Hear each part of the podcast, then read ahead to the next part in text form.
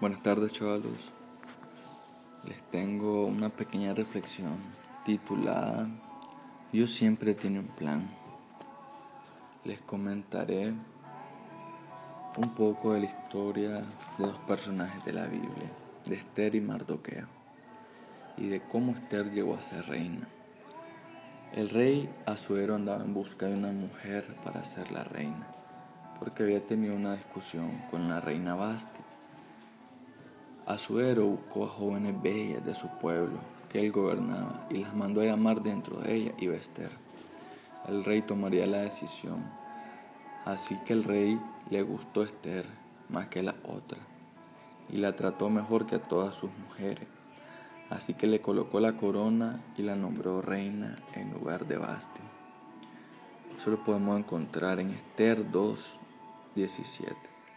Desde ese momento Dios comenzó a orar en su vida y en su pueblo. Mardoqueo era su, su primo, a quien ella obedecía desde niña. En una ocasión escuchó que querían asesinar al rey y él se lo comunicó a su prima, quien después le contó al rey. Desde entonces vio con buenos ojos a Esther y le dijo que si era posible le daría la mitad de su reino. En esa historia veo algunos puntos importantes que me gustaría compartirles. Y punto número uno es que Dios dará la victoria sobre nuestros enemigos. Podemos encontrar algo acerca de eso en Esther 3.12.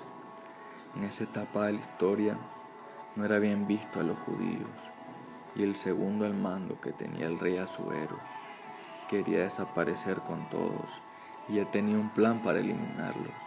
En ese tiempo, el rey Azuero confiaba tanto en el segundo al mando que le otorgó la posición de querer asesinar a los judíos.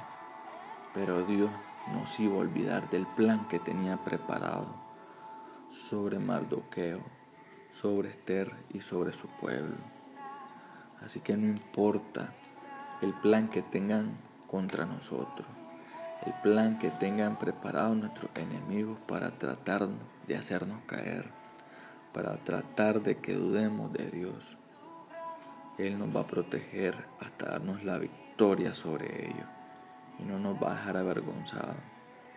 Y punto número dos que nacemos para ser reyes tendremos nuestro momento de presentarnos ante el Rey y ser elegidos por su gracia y por su amor.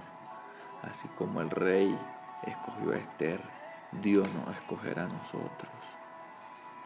Muy difícil va a estar la situación, pero esperemos confiadamente en nuestro Padre.